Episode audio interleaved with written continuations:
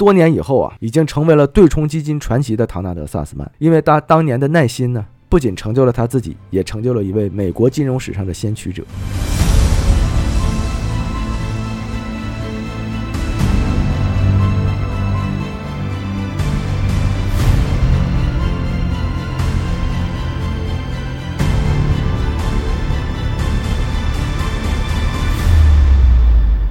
大家好，欢迎收听叉点 FM，我是书记。耗子，月月，我们的节目会在每周三零点更新。想加微信听友群或者是想投稿的听众呢，可以关注我们的微信公众号，搜索“叉点叉点”找到我们。哎，哎，小白这期不在啊请假了，啊，请假，他请假是结婚去了，请假结婚去了啊。明天呢，我们就也将踏上他参加他婚礼的旅程，踏上，你踏上什么？踏上参加他婚礼的旅程嘛。嗯，是啊，啊对对，所以这期我们就是还是让月月来，我们一块儿的再录一期啊嗯。紧急的补录一下。哎，紧急的补录一下。嗯那我们今天讲的这个故事，我们看到那个标题也知道，就是要聊一个开头以一个比较火的剧开头啊，什么剧呢？呃，是一个韩剧，就是《黑暗荣耀哦，看过，》啊，这我们也都看了。嗯，我一晚上看完的，啊，你挺狠，对，十六集嘛，是小意思，对人两季哎，一集一季八集，你嗯是当一季看的，也嗯就你就在三十二集我也能看完。是是你挺狠。嗯。那么说这个剧啊是非常火的嘛，啊，嗯。嗯然后在这期节目录制的前一天嘛，他的主角宋慧乔还凭借这个剧中的表演获得了韩国白想奖的视后白想奖啊，白想奖恭。喜恭喜，白想啊，那这个《黑暗荣耀》啊，我们说之所以它叫黑暗荣耀，嗯，嗯。是因为它黑暗，是因为它黑暗啊，而且荣耀，啊，对，它因为它主要讲的是什么呢？大概说一下啊，它主要讲的是由这个宋慧乔饰演的这个文东恩啊，嗯。啊通过各种表面上就是所谓不违法的引导手段，向曾经上学时霸凌过他的同学们啊复仇的故事。哦，啊。这最终呢也是就是大获成功嘛啊。那些曾经作恶霸凌过他的同学呢，也都因为自身的就是被引导过的这个选择呀，啊死的死，伤的伤，付出了应有的代价。嗯所以说这个电视剧之所以火爆啊，啊，在一定程度上是因为它本身的故事啊就是一部爽剧。对，太爽了，哎，就复仇剧嘛，嗯啊，那我们说现实中是否也存在像类似于《黑暗荣耀》这样的复仇成功的故事呢？嗯肯定是有，谁呀？哎，那是否有这样就是通过这种像爽剧一般的手段战胜自己曾经为难自己的同学和朋友的这种传奇呢？肯定也有嗯啊，，而且不止一个。那我们今天挑一个讲啊，挑一个，哎我们今天讲的就是类似这个故事呢，是关于这个美国对冲基金公司啊，叫迪伊少，中文翻译叫德勋公司。又有不好的预感，又讲金融了，啊，对嗯，对，这期可能还会 略微的烧脑啊。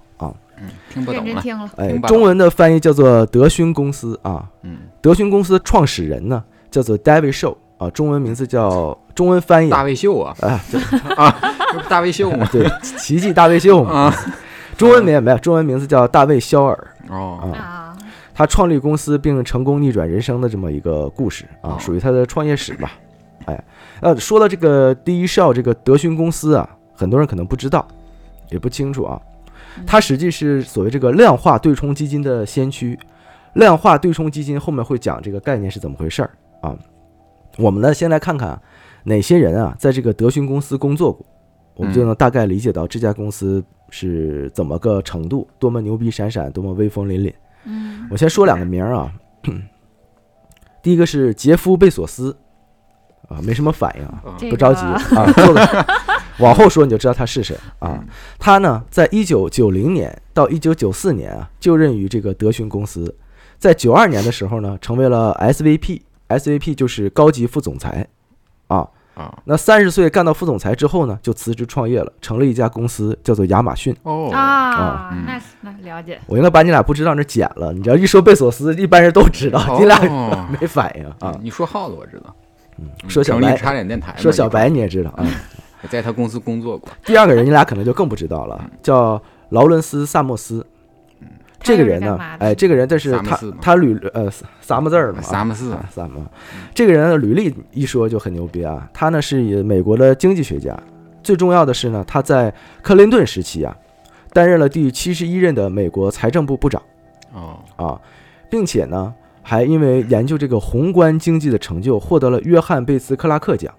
哦，最重要的是，不知道。在零一年到零六年的时候，是哈佛大学的第二十七任校长。哦哎，也不知道，哈佛不知道，知道啊，嗯，校长校长。我不知道。你就，知道很很牛吧？嗯。啊，就是所以这个德勋公司啊，确实是出来过很多牛人。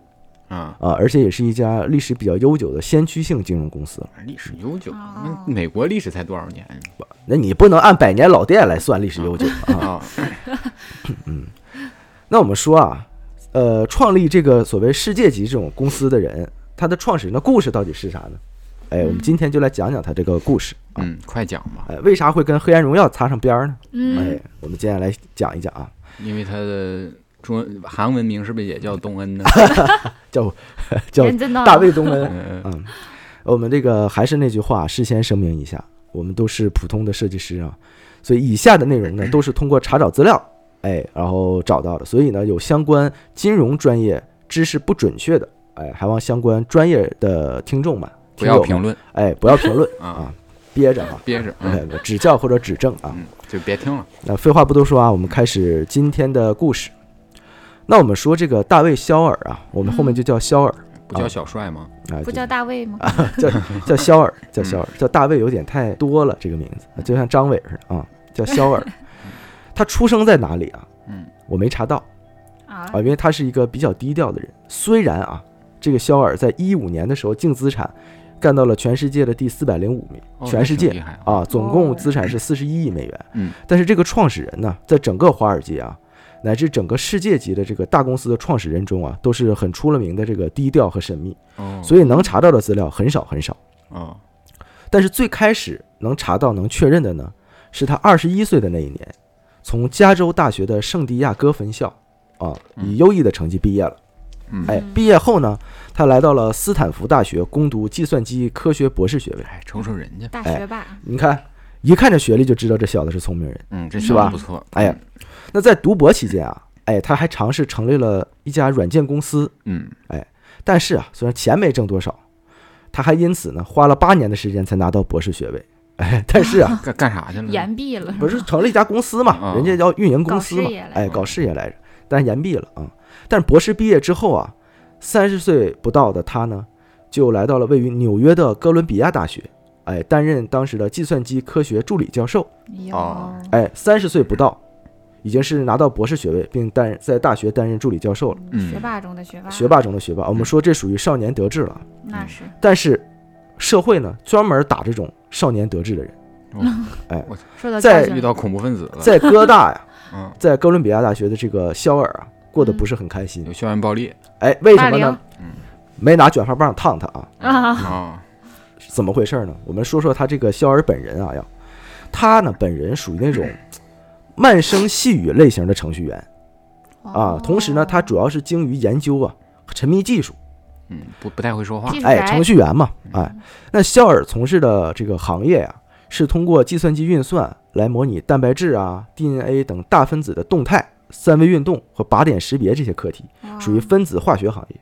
哦。听不懂，哎但觉得简单解释一下啊，就是拿计算机来跟化学和医疗相关的沾沾边儿，就这么个意思。但是有个问题，嗯，这个行业啊，当时被一群知名的博士啊几乎所把控了，垄断了，哎，垄断了。哦就类似于我们说什么呢？就是今天啊，就霍金来了也得站起来敬酒，我操，呵，哎，就大概是这种感觉。难人嘛，哎，再加上这个肖尔，我们说了，他是属于慢声细语、沉迷技术的这种性格，嗯，哎，又不谙人情世故，啊，所以在其他那些知名的教授看来啊，就是你小子不是助理教授是吧？就他妈你叫肖尔，就他妈你叫肖尔啊！想要继续研究课题，你就得申请经费，对吧？嗯，哎，你跟我申请，我就不通过我操。哎，不但不通过呢，还得给你下绊子，别鸡巴肖尔，削你，削你。我今天就削你。据说嘛，，削尔嘛，尔不是你吗？好家伙，玩古典梗是吧？古今通用，啊，那据说啊，这个肖尔曾经申请的课题啊，甚至还被有些知知知名的博士啊篡改啊，并且整成论文给发表了。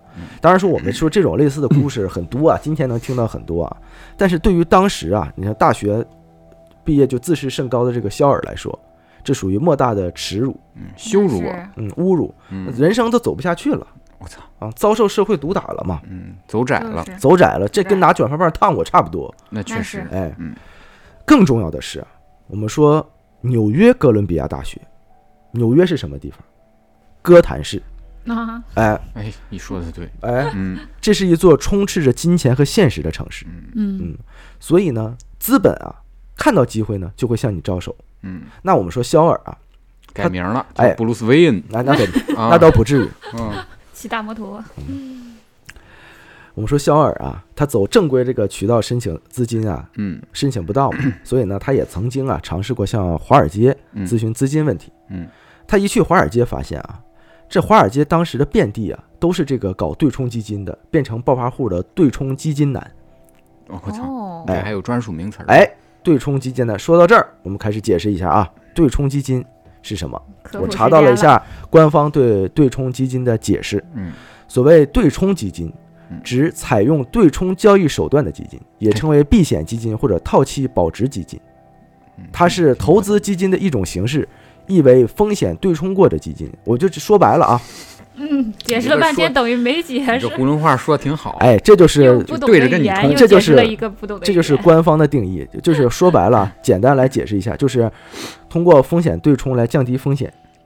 就是我买这边的基金，我同时买那边的基金，这边出问题，那边获利，那边出问题，这边获利啊。就是总之，风险对冲掉两面派呗，两面派啊，嗯。齐强了，啊，大小点儿都买，大小点儿都买啊。啊。如果小点儿输了呢，我大点儿还能获利，嗯，对吧？就大概是这个意思。理解了。啊，从而把这个赔钱的风险降低，大概这么理解。啊，嗯，所以当时的那些暴发户他们啊，这一看肖尔各种花天酒地，纸醉金迷，游戏于各种 model 之间。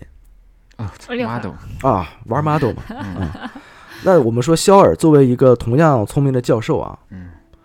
他呢不比这些所谓什么交易员啊、对冲基金男啊傻，这么年纪轻轻就已经是斯坦福大学博士学位的毕业的哥大副教授了，嗯助理教授了，对吧？嗯但是他此时呢，只能在板凳上写计算机 model 嗯，那就写特斯拉去了嘛，啊，哎，ma-，model 三是吧？好啊，家伙，所以啊，对于肖尔来说很憋屈，嗯啊这么憋憋屈屈过一辈子啊，那不是肖尔的风格。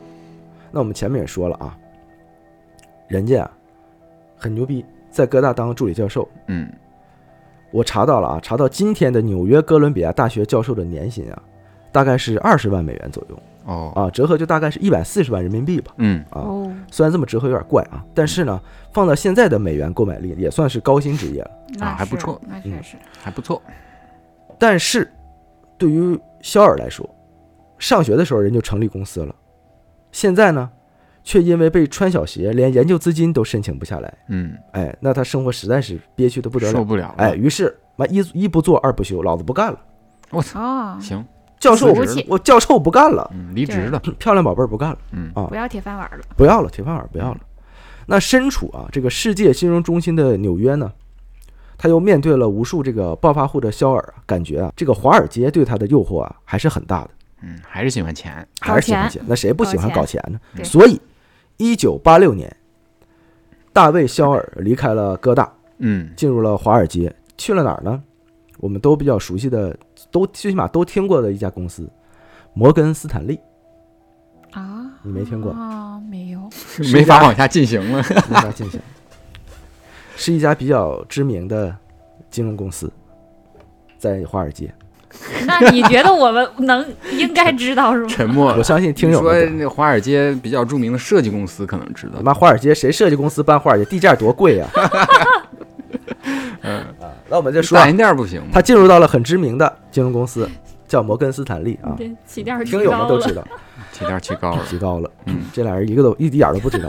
啊，一点儿不知道，那我们说，肖尔啊，作为这个研究计算机的啊，到了这个金融公司啊，开始啊，就只能算是网管儿，啊，管管管管后重启，台管管后台啊，写写代码管管网络呀那，不是重启吗？没有什么金融核心业务上的事儿，嗯他也触碰不到。嗯嗯那我们知道，程序员嘛，嗯，现在又有高薪的工作，又在这个众人向往的华尔街，嗯啊，有钱又悠闲。嗯嗯呃，我相信很多这个打工者呀，也就止步于此了，就很舒服嗯过日子呗。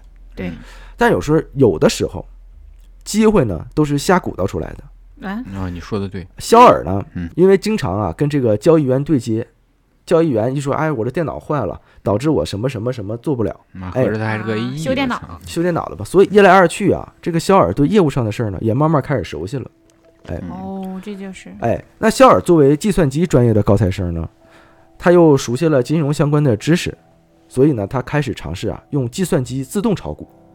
哦，自动炒股，哎，炒股、炒债和炒外汇。后来呢，他研发出了一套啊这个程序，啊是对股票配对的策略，通过计算机概率计算，嗯，哎，找出相关的这个股票啊做多空组合，做多做空的这个概念，我们在索罗斯金融风暴那期有所讲解。哎大家基本你就可以理解为就是两个对称的金融手段吧，嗯，就跟对冲基金是一样的。刚才讲那个，把风险对冲掉。啊啊，但它是用程序来哎，简单的概念理解呢，就是通过计算机来计算，来找寻股票、哎债券、外汇中的漏洞，哦，进行做多的同时呢，在对面做空。嗯。哎，这种手段我们说几乎万无一失。嗯是，那肯定比人算得快，哎，那后来粗浅的试了几次之后啊，那聪明的肖尔呢就被当时的经理啊给发现了，嗯说他妈这屌丝程序员啊还有两把金融手手段的刷子，啊是，是有啊技术于是啊就给破格啊升为主管了，开始自己管基金。那正儿八经网管，哎，从此他的注意力呢就集中在定量分析股票市场中的各种技术，比如说统计套利和自动化交易。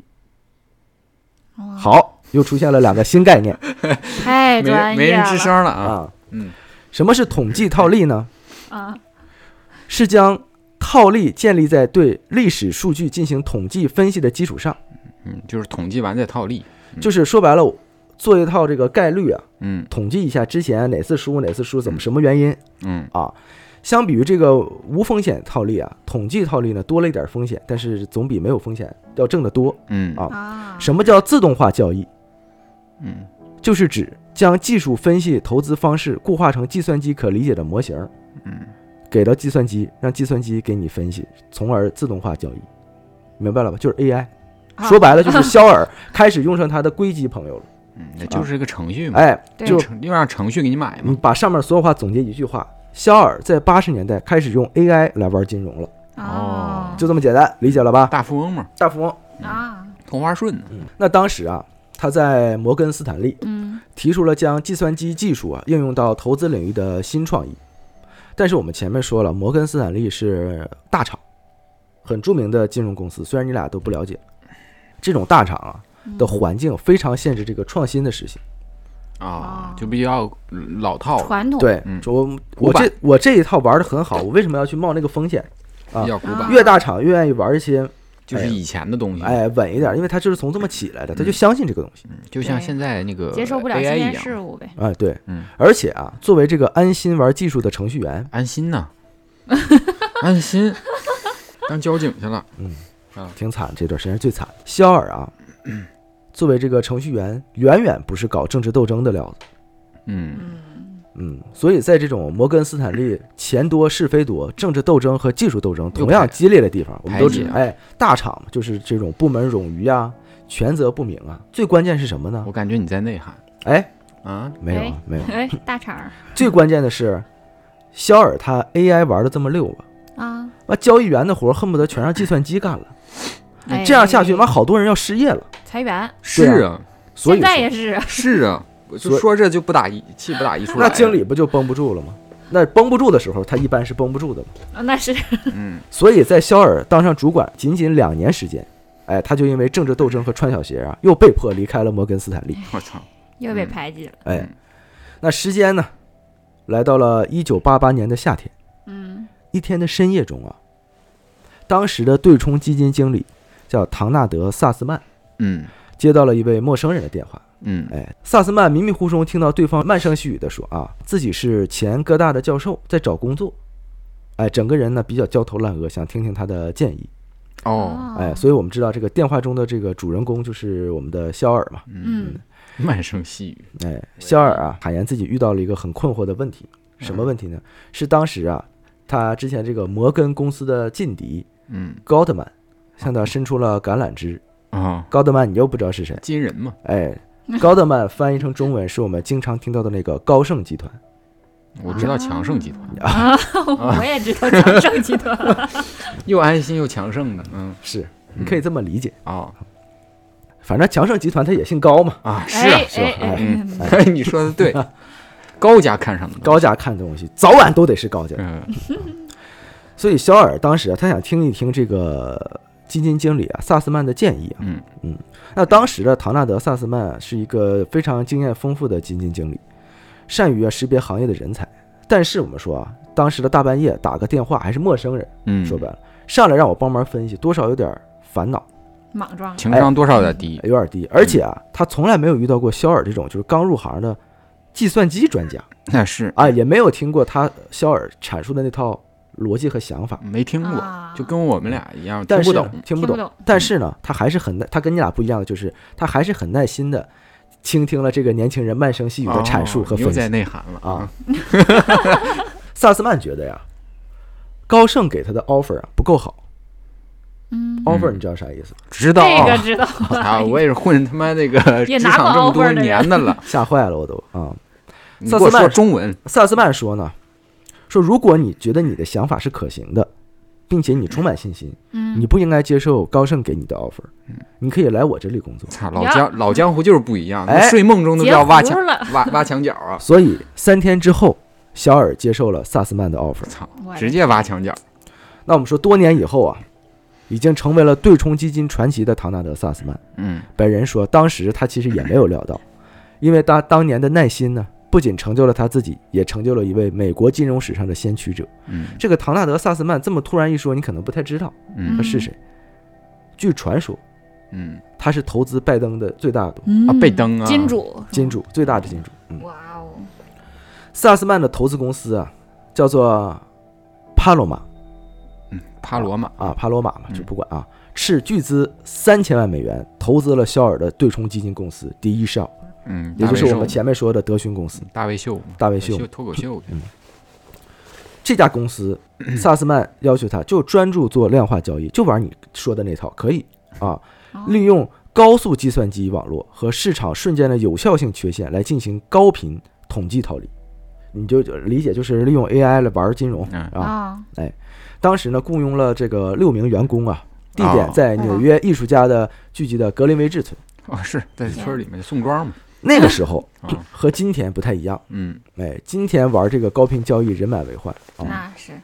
当时的计算机硬件和软件啊，没有今天的发达。八十年代啊，嗯。因此啊，当时的这个说白了，开通了一个行业，给了那些呢掌握高速网络编程和大型并行计算的人啊，一个新的机会。这个机会就是除了能用这些技能来算弹道和模拟核爆之外，嗯。哦哎，还多了一个选择，就是玩这些高频交易。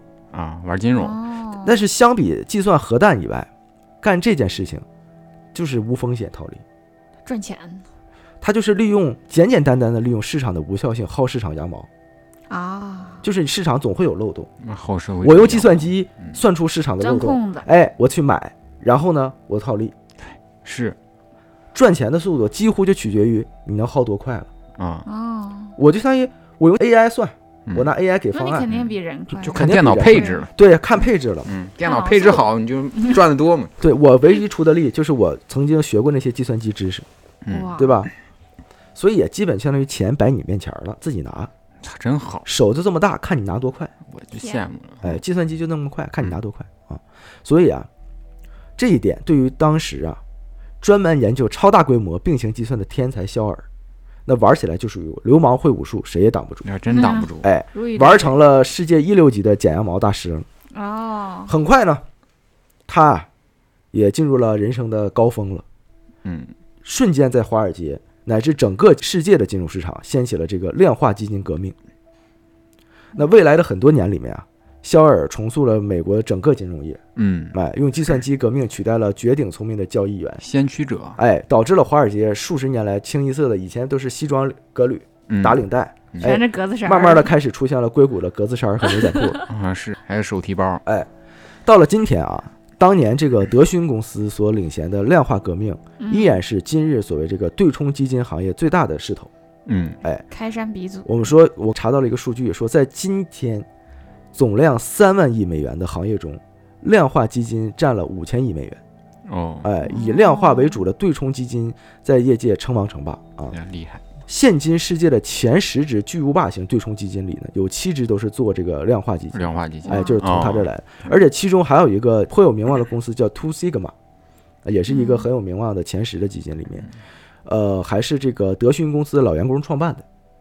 哦，哎，这就是这个最原始技术的革命掀起人对行业的真正影响力。哦，我们说好像是在二十世纪九十年代的时候呢，说肖尔还曾经跟同事闲聊啊，当时有聊过这个互联网，嗯嗯哎，说互联网成熟之后会给人们带来什么改变。嗯，据说他当时还说啊，说未来人们不仅会在在线买东西，还会同时把他们买东西的评论发到网上。哦，呃，一九九几九几年的时候，嗯，据说当时被贝索斯听到，啊，所以他去心猿意马去搞了那个开了哎亚马逊。亚马逊，哦，那后来的事情我们也就都知道了，他好去开了亚马逊。我的天，深藏功与名，所以说啊，这个德勋公司带来的改变呢，不仅仅局限于对冲基金这么一个领域啊。那我们为什么说它是现实版的《黑暗荣耀》呢？嗯哎，这是刚才说的是牛逼之一啊，牛逼的地方真正在后面。还有哎在通过量化基金掀起了量化革命啊，冲击了他曾经的老东家摩根斯坦利之后呢，嗯，啊，报了排挤之仇。哦，那是是，哎，报了，随着肖尔的金融集团的规模呀不断的扩大，嗯，他渐渐觉得呀，有点人生空虚，要是吧？思考人生了，哎开始。百无聊赖，躺床上就在那儿琢磨张朝阳，哎，就琢磨我是不是还要再讲物理课呢？好，我操，嗯，大卫肖尔啊，说实话怎么啊？对，就跟张朝阳一样一，样嘛，嗯，他四十岁左右呢就实现了完全的财务自由了。哇，那没什么烦恼那。依照我们现在大多数人正常的想法，那我就不工作了。嗯，养老啊，哎，我这一辈子你算我让 AI 帮我玩金融，然后我来挣了钱，我现在财务自由了我的呃，AI 可以一直玩下去，对呀，我可以一直财务自由，我可以不工作，对呀，什么技术什么模型可以滚蛋，嗯，对吧？在家数钱就行了。但是我们说了啊，我们的主人公肖尔呢，他是那个慢声细语类型，同时又精于研究、沉迷技术的程序员。蔫坏蔫坏的，哎，程序员的基因啊，在身体里深处啊摇撼且重生。我操，又要搞事情，头发越来越少，那我们肖尔大爷的这个功成名就之后呢，大爷。空虚的神经啊，四十岁了嘛，啊，他空虚的神经开始作用于他了。嗯。哎，就是在一次访谈中啊，他说啊，在这个德勋公司啊早期阶段呢，他非常的投入，嗯做了用量化计算提高投资管理的很多研究，但随着公司规模的不断扩大呀、他研究不了了，因为他要把更多的时间花在管理人上。啊，是，啊，是走嗯管理了，哎，他说啊，他非常不喜欢管理。那为了寻找乐趣呢，他开始研究啊，解决一些曾经困扰他的理论的科研问题。因为啊，他不能像在哥大的时候有个团队一起做科研嘛，啊。所以呢，他就自己一个人晚上偷偷做研究。哦，哎他就越来呢越享受到这这里面。那随着时间的推移啊，他不但开始啊想念全职做科研的日子，他还逐渐开始想起了曾经那些哥大排挤他们的教授，嗯，咬牙切齿，哎那些知名的博士。嗯，这时啊，他想起他和他曾经的一位朋友，时常啊抱怨过，说一些研究啊的问题，因为算法模型和计算机太慢，没法解决。嗯，技术 bug，哎，这个问题呢，曾经深深的困扰了他们。所以啊，肖尔开始翻出了曾经的那些论文啊，嗯，还有研究数据，嗯，开始晚上呢自己回家做研究。通过在量化交易和统计套利中啊，逐渐啊研究出的这些所谓的新技术啊。有一次呢，他把整个分子运算的速度提高了一百倍。我操！他这个时候他觉得呀，报一箭之仇的时刻到了。嗯，整死丫，哎，当时我不是得申请资金吗？高光时刻要来了，今天我不用再申请资金，我也自己有啊，我他妈就是资金，嗯。我就是豪门，所以，所以呢，当他快要五十岁生日的时候，他一个回马枪杀回了科学世界。呀。嗯，哎，脱下了所谓金融界的西装啊嗯，露出了里面格子衫的本色，哎，这搭配挺好，将目光呢伸向了萎靡的计算化学上。哦，哇，他认识到啊，分子动力学可以大大加快从分子层面理解生物的过程，所以不仅可以提高基础科学，我们说现在基础科学不是被质子给给控制了拦住了，嗯对，那最关键的是呢，他的这项研究呢可以治疗重大疾病，重大疾病就是癌症。啊，是，所以他在零一年的时候呢，成立了 D Show Research，就是德勋研究所，嗯。啊嗯一个私立的科研机构，然后嗯。自己担任首席科学家，全职做科研，就是我不搞金融了，金融这边公司玩腻了，是脱口秀研究所，搞一个呃搞一个运营，我自己就在这边做科研啊，啊。德勋研究所一上来呢，就招来了大概五十几位顶尖大学毕业的计算机、化学和生物博士，真豪横啊，太爽了，豪横，哎，开始啊进军生物大分子的分子动力学模拟研究。嗯，那刚开始成立呢，他们就在这个著名的这个科学期刊《自然》还有科学上就登广告，嗯。招聘化学、生物这些人才嘛。哦，哎。就剩钱了，哎，来应聘的人呢，嗯。你们啊可以在纽约时代广场中心呢的摩天大楼里与这个金融达人们啊并肩战斗。这对当时呢，可以年年啊，就是对当时年年还要申请经费的这些科研狗来说啊，不但高薪，嗯哎，地位也有所提高。我平常就得在这个小研究室、黑屋里边研究，现在我可以在摩天大楼里面跟金融这些达人们一块工作，哦就工作地点好，望着天际线，哎，更更风光了嘛。嗯所以啊，这属于天上掉馅饼的好机会。我的天，那我们来解释一下啊，为什么肖尔这回杀回来前景一片可观？对于他来说倒是嗯啊，肖尔从事的生物大分子的分子动力学模拟研究，嗯，说白了呢，下面后面有点绕啊，那我们慢慢听。嗯，用计算机的方法来研究生物大分子，例如蛋白质和 DNA 的行为。举个例子啊，我们说蛋白质分子是组成人体一切细胞和组织的重要成分，嗯但是蛋白质呢里面会有错误折叠的情况，错误折叠的情况呢就会影响相应的疾病。什么疾病呢？类似于老年痴呆、阿兹海默尔或者疯牛病。哦这些病之所以难治呢，是因为它涉及到这个 DNA 蛋白质的问题。哦，所以研究蛋白质折叠为什么会折叠这个过程，号称叫破译第二遗传密码。哦第一遗传密码就是 DNA 嘛，啊第二遗传密码嗯就是 DNA 里面蛋白质的折叠哦，啊啊。是这么个意思，这是二十一世纪啊，当时分子生物学啊的一大难题。嗯啊采用这个实验的方式研究呢，进展非常慢。我一点点做实验，一次一次看，进展甚微。嗯那采用分子动力学计算这种模拟方式呢，是可行的。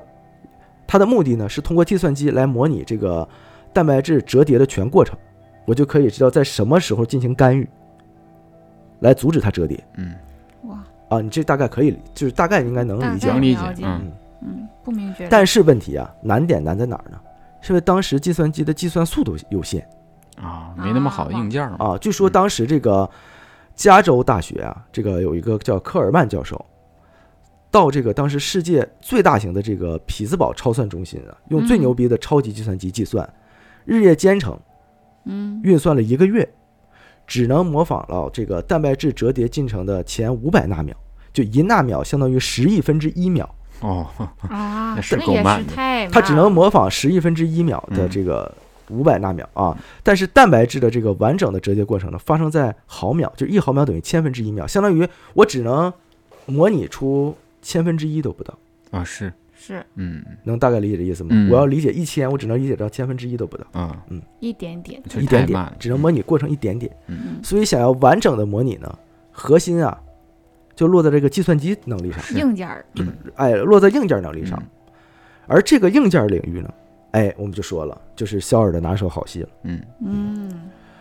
所以啊，肖尔呢，采用了一手硬一手软的方式呢，来改进这个，哎，别多想。啊，改进分子动力学模拟的方法。我没多想，是你多想了，你这一笑就不对，买显卡去了，嗯，在硬件方面，嗯。哎，由于分子动力学要进行这个我们说了大量简单重复的作用力计算嘛，嗯。啊，那肖尔呢就考虑啊，把这部分工作固化到计算机芯片上来完成。哦，嗯。那现在的这个肖尔，说实话，除了一腔热血，别的没有，就剩钱了。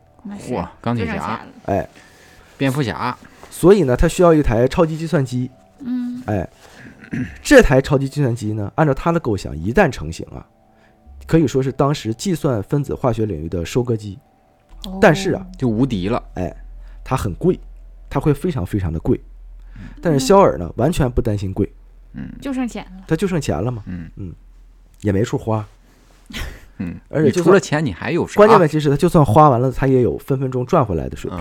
嗯，哎，真是，但是呢，科研人员其实很便宜，啊啊，就他们工资很便宜，还是工资很便宜，工资很便宜？他们需求的工资很便宜，嗯，对他来说九牛一毛。对他来说九牛一毛。嗯于是啊，他又雇佣了一批这个呃搞生物啊、化学、计算机硬件、软件多个领域的人才，进行超级计算机的开发。啊，两手准备。哦哎就是说，其实在美国，虽然智商啊都不低，但是纯理科博士毕业之后啊，大多数其实找不到工作。嗯，那是。有科研梦想的就做博士嘛，但是他的薪水只能勉强维持生活。嗯，好多博士啊，很惨啊。但小尔一看，好事儿啊，这好事儿，我给哎是对他来说小事。一桩啊啊！于是呢，他招来了一堆啊找不到工作的博士。那这。这些人在经济上可以说纯屌丝嘛，嗯，嗯。他瞬间就开出了呃十万美元一年的工资。操，我连屌丝都不如，哦 我他妈连屌丝都不如。说句实话，十万美元嗯是当当时就是他德勋公司啊这个投资金融公司的二十一岁或者二十二岁小分析员刚入门的工资，啊，毕业就能拿着，就能拿十万美元一年，我的天，我已经听生气了。折合人民币就是 七八十万呗，也是我已经听生气了啊！什么七八十万就是屌丝，七八十万在美国华尔街是底层嗯，屌啊丝嘛，，就是那种外面西装革履，里边背心裤衩那种。嗯，我到那儿连扫地都不配扫。地都不配，哎，但是对于这帮科研狗来说，你这话说的啊可以说是 包养价了。哎呀，啊，保养这是他们能找到的研究岗位的工资的两到三倍嗯啊。于是啊，一时间，整个美国这个最顶尖的计算化学、生物物理和电子工程博士趋之若鹜，嗯，那是都想去。哎，都想去。那从零四年前后开始呢，肖尔成立的这个德勋研究所啊，开始正式投入运营了。嗯前面又招人啊，又布局啊啊，在肖尔的精心包养下，这三十多位个博士啊，衣食无忧，两耳不闻窗外事，在优雅的环境里呢，读了一年半的论文，画了个草图，啊啊，，一年半论文就画个草图，画个草图。到了零七年，嗯即使是这样，都比预期早快了一年。嚯肖尔不着急啊，我有的是钱养你们。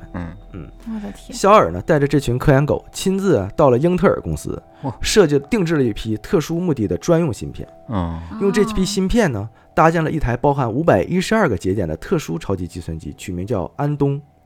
没有你呀，哎，别着急，嗯为什么叫安东？是因为他要纪念十七世纪发明了世界上第一台显微镜的荷兰人，叫安东范列文虎克。啊，叫安东范，啊列文虎克没听说过吗？没有啊？我操，你原因啊嘲笑我？没有没有，叫安东的原因啊，嗯是因为他把这篇呃这台这个超级计算机啊定义为计算显微镜。嗯啊，他在这个行业内啊有一个亮瞎眼的外号，叫做“歼星舰”。这台超级计算机真正有用的地方呢不多，嗯别的什么游戏什么它都带不动，但是哦它他妈就能用来做分子动力学计算，啊，专项专用啊，它是计算化学的最大黑科技。它比一般的超级计算机在计算化学的的运算呢快约一万倍，哦，哦，比最好的全世界最顶尖的刚才我们说的那个超级计算机呢快一千倍。嗯那已经很大进步了。哎，所以说，举个例子，它到底是到什么程度？这一万倍到什么程度嗯啊？用模拟篮球比赛来讲啊，嗯以前的所谓超级计算机，算一个月，我能模拟出投篮一秒的瞬间，哦，他，来算，花一个月，他能把这场整场球赛的篮球所有的可能性轨迹全给你模拟了。我操，那买彩买彩票去吧他不是买彩票用的，啊！也不说别的不行，就是做分子化，学的嘛你，急了，你急了，你急了，真能打上，真行。它不是算双色球的概率的，得是算他妈分子运动买概率的。球去买球去。好嘞好嘞好嘞，嗯，对不起，那我们说，它不是软硬兼施吗？嗯。嗯。啊，在软件方面，尽管学术界当时啊已经有了几个常用的分子动力学软件儿，但是呢，很多算法呀、都不够优秀啊。嗯。那德训研究所啊就另起炉灶，用当时他们最先进的算法和技术呢，重新编成了分子动力学程序，取名叫做德斯蒙德。嗯。啊。这个软件儿比坊间流传的那些程序啊快了也上百倍，嗯所以有了这俩配合，一结合呢，哎，肖尔和他的团队，也就是德讯研究所，在生物大分子动力学模拟方面所向披靡，无人可比。哇，那这回歼星舰配合德斯蒙德，又再一次掀起了分子化学界的革命狂潮。嗯，那当时很多博士在研究中的结构啊，直接啊被肖尔带着俩硅基老弟给截胡了。研究一半儿，嗯哎，那边研究完了，那是啊，肖尔呢也一口气啊报仇，连发了几百篇论文。我的天，都 AI 给他写。哎，偏偏啊都是在这个国际高水平科学杂志，像这个《自然》或者《科学》上发表的。嗯，那是太哎，厉害。偏偏都是重磅，一次一次呢让学术界亮瞎狗眼。几乎每一篇论文呢，都是当时一个分子化学博士一辈子的研究成果。你就可以理解成啊，就是其他博士拿着小手枪扫射对打呢，肖尔这俩硅基朋友啊，直接拿着导弹把战场扫平了哇，啊。那博士们眼前的怪啊清空了，嗯都哭了。哭了，哭了，当然也包括他们自己也清空了。嗯，那是所以结果呢，就是如果太酷了，他们只能选择投诚嘛，太酷了，太酷了嘛。嗯，太酷了。啊，如果不投诚呢，也清空。那是那随着啊，关键是它还在进化呢。随着这个歼星舰二代和三代的超级算法持续上线，啊，导弹的威力呢开始逐项倾向于核弹的威力。嗯，哇，很快啊，操，太屌了。哎，肖尔呢就将这个蛋白质折叠的模拟推进到了所有人未达到的这个毫秒级，使人类在理论模拟的结果上第一次看到了蛋白质折叠的每一个细节。啊天，那直接给人家其他科学家打废了。另外呢，他也开始模拟研究药物分子是如何与这个靶向蛋白质结合。说白了就是开始研究这个肿瘤和抗衰老药物啊啊，在这方面呢也开辟了新的道路。嗯我说一下成就，嗯，那嗯大卫·肖尔呢对计算生物化学的杰出贡献呢，得到了学术界的广泛认可和赞同吧，这就是官话了啊。嗯凭借着多年的科研成果，他在零七年当选了美国艺术与科学院院士，于一二年当选了美国工程院院士，一四年当选了美国科学院院士。他还先后啊被克林顿总统和奥巴马总统呢聘请为科学技术顾问。嗯哎，最重要的是，嗯除了领导德训研究所之外呢，嗯，他目前还是哥伦比亚大学不拿工资的兼职教授。哎，不拿工资。嗯 又回去了，我之前当被当教授被排挤走了，我现在回去继续当教，授我，而且我还不拿工资，不拿工资我又，回来了，我不缺资金，我也不用工资。嘲讽。嗯，他走了一个弯路，回来又绕回来。对，就是就是要这出这口气，那我们说啊，成功做回了自己之前被排走的位置。嗯嗯哎，那曾经排挤他的那些知名教授的结果是什么呢？因为这个安东歼星舰的出现啊，嗯，他们之前的研究结果呢被贬为零头了，哎，嗯，所以这些博士啊，要么就关闭实验室，要么呢打包走人，哎，就被迫离开分子化学这个领域，哭了。好一这叔叔别拉了，我害怕。就不能在这个领域继续干了，没有意义了。嗯。没有意义要么呢，直接被他收编。那毕竟对方已经研究出核弹级别的了。啊，啊那，再不被收编，也就被清空了，自己也被清空，对，啊，这。降维打击降维打。击。嗯，而被收编呢，就开始就只能开始租借肖尔的歼星舰，继续进行自己的分子化学研究。啊，而德勋公司呢，德勋公司的研究所的创始人大卫·肖尔，嗯也从一个曾经被排挤、欺负的程序员呢，先后完成了对金融界和分子化学界的行业刷新和报仇，完成了所谓客观意义上的属于他的黑暗荣耀。天，嗯，一点也不黑暗。大神从来不抱怨不算黑，算荣耀。嗯，他也没有说报复人家嘛。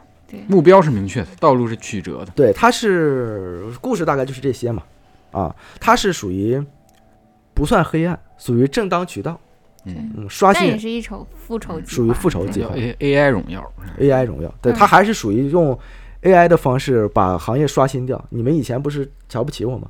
啊，我刷新你的行业，让你没有工作继续干人缺啥造啥出去就等于练了个绝世武功又回来了，啊，对。是吧？对，把这里边的金庸啊，把他妈新手村新手村的怪全给你刷了，特别金庸，是掉个山洞里面出来他们不行了，九阳神功嘛，嗯，掉个山洞出来九阳神功，在光明顶上把他们全干干压的，对。虚竹，对，如果你要如果你要看这个《倚天屠龙记》，在掉九阳神功之前，张无忌也挺惨的，各种被欺负。嗯。嗯确实是。大神从不抱怨环境，哎，对，大神只是沉迷于研究，啊，缺啥创造改变环境，对我们改变环境，嗯，那么在节目的最后啊，我们向大家征集投稿。哎，首先呢是看见恶魔。那么我们说世界上有两样东西呢是不可直视的，就是人心和太阳。那生命中呢，我们难免会遇到来自他人的恶意。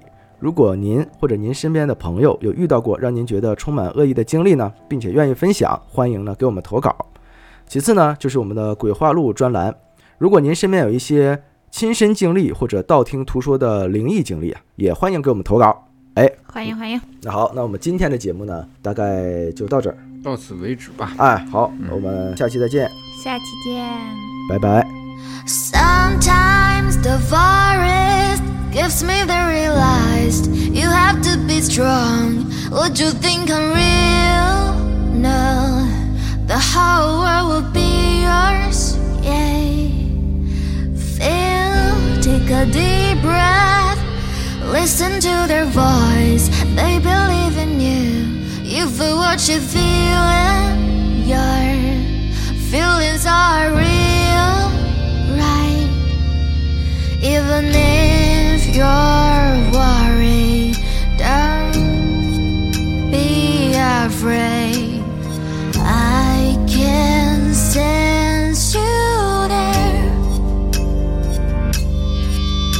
Death always touched you, and